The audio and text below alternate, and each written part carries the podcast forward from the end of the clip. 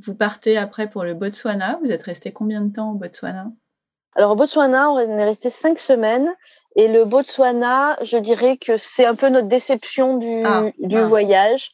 Ouais, mais c'est pas lié au pays en lui-même parce que le pays est, super. De toute façon, je pense qu'il n'y a pas beaucoup de pays qui sont pas super. Mais c'est plus lié à notre mode de voyage. On n'est pas 4x4 et on est plutôt petit budget, donc on n'a pas les, moyens, on va dire, euh, ou en tout cas on se les donne pas. On fait le choix de ne pas le faire, de prendre beaucoup d'excursions avec euh, des lodges pour aller dans les parcs.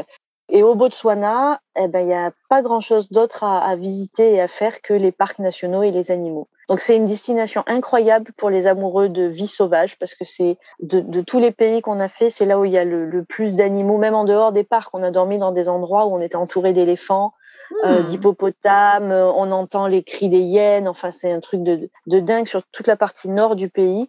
Et on était en dehors des parcs. Donc je vous laisse imaginer dans les parcs. euh, et les parcs en plus sont très sauvages parce qu'il n'y a pas de barrière, donc euh, ça peut être, même être dangereux. Le... Quand on y était, il y a une, un ranger et, et une guide qui se sont fait attaquer par un léopard Ouf. en plein campsite, par exemple. Donc c'est assez, euh, oui, faut ça, être super terrible. vigilant, notamment avec des enfants. Mais du coup, c'est une destination incroyable. Donc on a adoré la région de l'Okavango parce que euh, on a quand même fait un extra, on a fait un petit survol en avion du delta de l'Okavango là, donc ça c'était vraiment magnifique. On a fait une balade aussi en, en pirogue traditionnelle. On a fait, enfin on a fait des choses. Hein. On a vu une réserve avec des rhinocéros, on en a vu une vingtaine, donc ça aussi c'est assez dingue. Mais sur cinq semaines, on va dire que les activités ou les visites qu'on a pu faire, on les a comptées sur les doigts de la main. Et on a été un peu limité aussi dans les bivouacs parce qu'il y a beaucoup de, de au, au Botswana. Donc le bush, c'est une végétation assez dense, pas très haute, mais assez épineux avec des acacias. Et du coup, bah, quand on se trouve un, un bivouac dans le bush, euh, c'est bien, mais on peut pas trop bouger parce que bah, les épines d'acacia, ça pique. On a achevé trois ou quatre ballons, je crois, au Botswana. on a arrêté d'en racheter parce que donc les enfants jouaient à l'africaine avec un ballon crevé, ça leur allait très bien. Ouais. Donc voilà, nous on est un peu passé à côté parce que euh, bah, c'est tout plat, le paysage est pas en dehors des parcs encore une fois, et un peu monotone. Les gens sont sympas, mais c'est pas non plus les plus accueillants. C'est aussi, alors je sais pas si c'est lié à notre ressenti, mais le pays jusqu'à présent, en tout cas dans notre voyage, où les restrictions Covid étaient le plus appliquées. Donc là, il fallait mettre le masque dès lors qu'on descendait de chez nous, même en pleine nature. Mais il y a personne autour. Non, il y avait personne autour. Nous, on prenait le risque, mais on voyait des gens sur leur âne, euh, au milieu de nulle part sur une piste, qui portaient le masque. Ah d'accord. Les femmes qui portent l'eau, donc elles sont chargées, elles ont des, des bidons de, de, de je sais pas combien de litres d'ailleurs, elles portent le masque. Au Botswana, c'était vraiment très réglementé. Au début, euh, il fallait euh, laisser son nom, prénom et coordonnées à l'entrée de chaque magasin et limiter le nombre de personnes qui rentraient dans, le, dans les magasins. Du coup, euh, bah, ça limite forcément un peu les contacts humains, quoi. C'est sûr. Et donc le Botswana, c'est un pays où il faut avoir un peu de moyens. L'entrée des parcs est pas très chère. Par contre, dormir dans les parcs, c'est plus cher. C'est 50 dollars par personne et par nuit, en ayant son propre véhicule.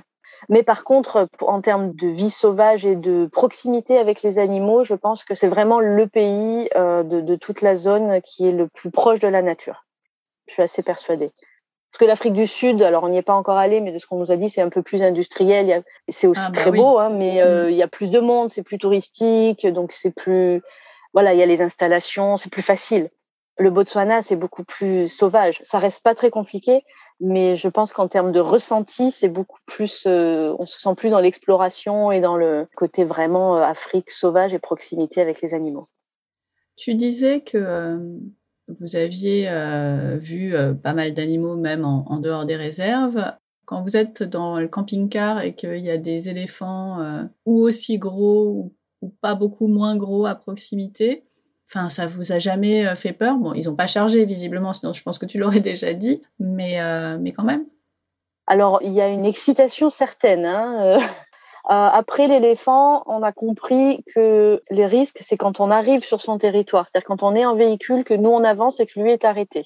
Là, ça peut être un peu, euh, notamment s'il y a une femelle avec son bébé ou si c'est un mâle solitaire. Là, on peut avoir quelques soucis où il vaut mieux reculer. En revanche, quand on est déjà à un endroit et que c'est l'éléphant qui vient, par exemple, pour s'abreuver au point d'eau à côté, là, il n'y a pas de risque. Alors, à condition évidemment de ne pas se mettre à klaxonner ou faire n'importe quoi.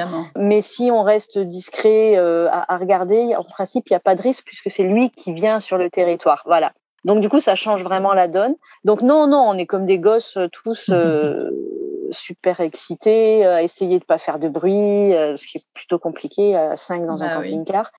Pareil, quand on est près de points d'eau où il y a des hippopotames, euh, on essaie de les voir. Alors là, les hippos, il faut pas leur braquer le, la lumière dans les, dans les yeux, donc c'est pas évident. C'est mieux quand c'est la pleine lune, du coup, parce qu'on les distingue un petit peu plus. Ouais. Mais on les entend. En tout cas, c'est super bruyant, des hippopotames. ça fait énormément de bruit toute la nuit. Mais c'est vrai, ma fille a eu du mal à dormir à cause d'hippo. Et, le matin, un jour, elle nous a dit non, mais c'est fini. Hein. On, on dort plus à côté d'hippopotame. J'ai pas fermé l'œil. Il a oh, pété toute la nuit. ah, on n'a pas les mêmes problèmes, hein, ça c'est sûr. Ah mais c'est trop génial de dire euh, non, mais ça suffit les hippopotames la nuit. Ça suffit, c'est ça. ça. donc au bout de cinq semaines, vous êtes dit ok.